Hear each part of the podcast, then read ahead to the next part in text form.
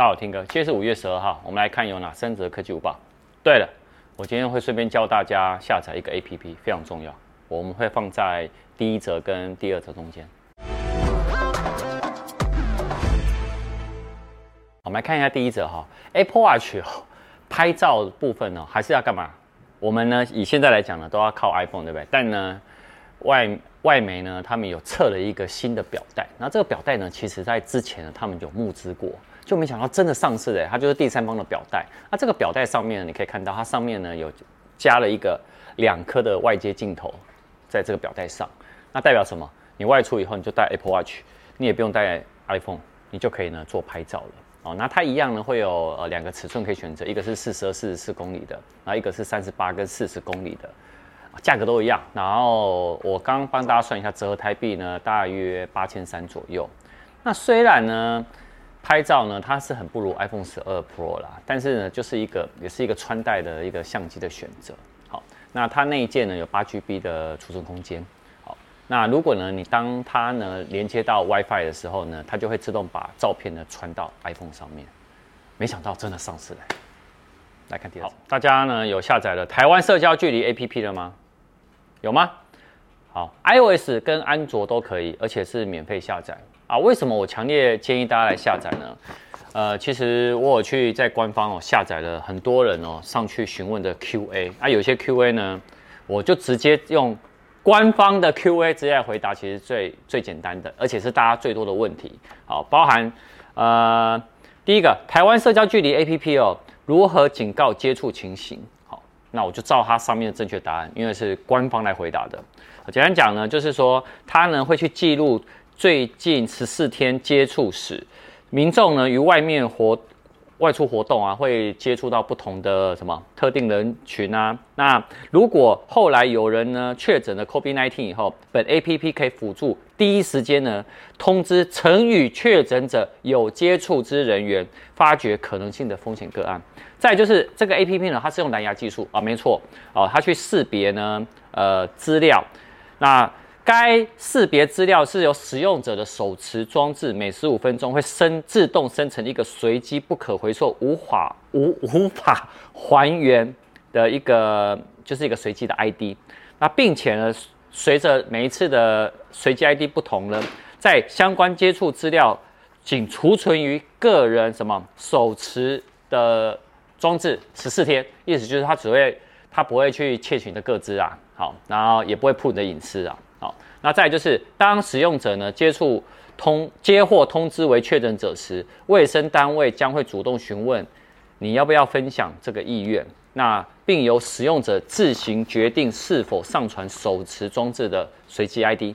那符合呢这个警告条件，这什么叫符合警告条件呢？就是如曾与确诊者于两公尺内接触两分钟的用户，手持装置会出现 APP 的警告画面，并且由呢用户自主向呢卫生单位来通报。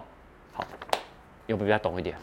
老板，我会统整一下，所以你的意思是说，哦、嗯，假设今天我跟你都有下载这个 APP，对。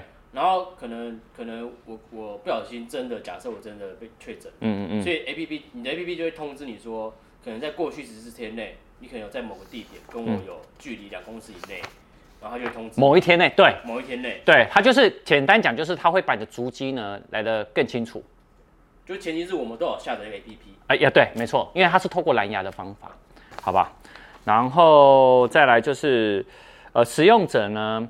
可以自行宣布确诊吗？好，当使用者接获通知为确诊者时，且同意上传手持装地装置的随机的 ID，由卫生单位会给你一组验证码，提供使用者呢上传记录。因此呢，使用者未经卫生单位那个提供检验码时，是无法自行宣布确诊的，以避免呢不必要的一些谎报。谎报，好吧？好。简单，我觉得大家一定要都要去下载。为什么？这样子呢，可以让我们的单位呢更容易掌握大家的踪迹。我觉得这个呢，其实是对防疫是很重要的。那它里面有非常多的 QA 啦，包含说，哎，这个耗电量会不会增加？会啊，因为它是用蓝牙，但蓝牙其实是低耗电的啦。好，其实也不会那么的夸张。好，那这些的所有的 QA 哦，你可以到那个，我等下会把链接放在下面。好，因为其实非常多张。好，大家。可以赶快研读一下，赶快下载，iOS Enjoy。都都可以，而且是免费的。第二则哦，Twitter 那个爆料达人哦，哇，最最近呢，他说啊，他保护这一个爆爆料给他的这个爆料者，他呢就找了人呢重新去绘制了这个图。这是什么图呢？MacBook Air 的二零二一版新款的。那你可以看到第一个呢，一样跟 iMac 一样是多色。你知道我助理一看到以后，马上就失心疯了，说老板我要换 MacBook Air 二零二一。但我回答说想太多。啊，到底有哪有哪里有不一样呢？第一个呢是你可以看到它跟 iPad Pro 一样是比较平面的一个设计，然后另外呢，它这次的 Type C 的部分呢是在左右各一个，啊，那以前呢我们的是什么？打开以后呢是黑色的那个边框跟黑色键盘，对吧？现在呢变成白色边框跟白色键盘，好，然后呢它键盘变得更好打，那右上角呢一样有 Touch ID。那另外呢，在视角上面呢，是防滑部分呢改成两条防滑的部分。好，那我们还是呢，到时候等正式哎宣布以后，我觉得应该会蛮不错的哦。外媒的科技网站哦，这个 iPhone 十三的相关爆料加一加一什么意思呢？就是可以更确定一点的哈。大家有看我上周的苹果每月报吗？他们说呢，接下来的秋季的 iPhone 十三哦，会采用更厚的机身跟面积更大的方块的相机的模组哦。那借此呢，它要容纳干嘛？更大的感光元件。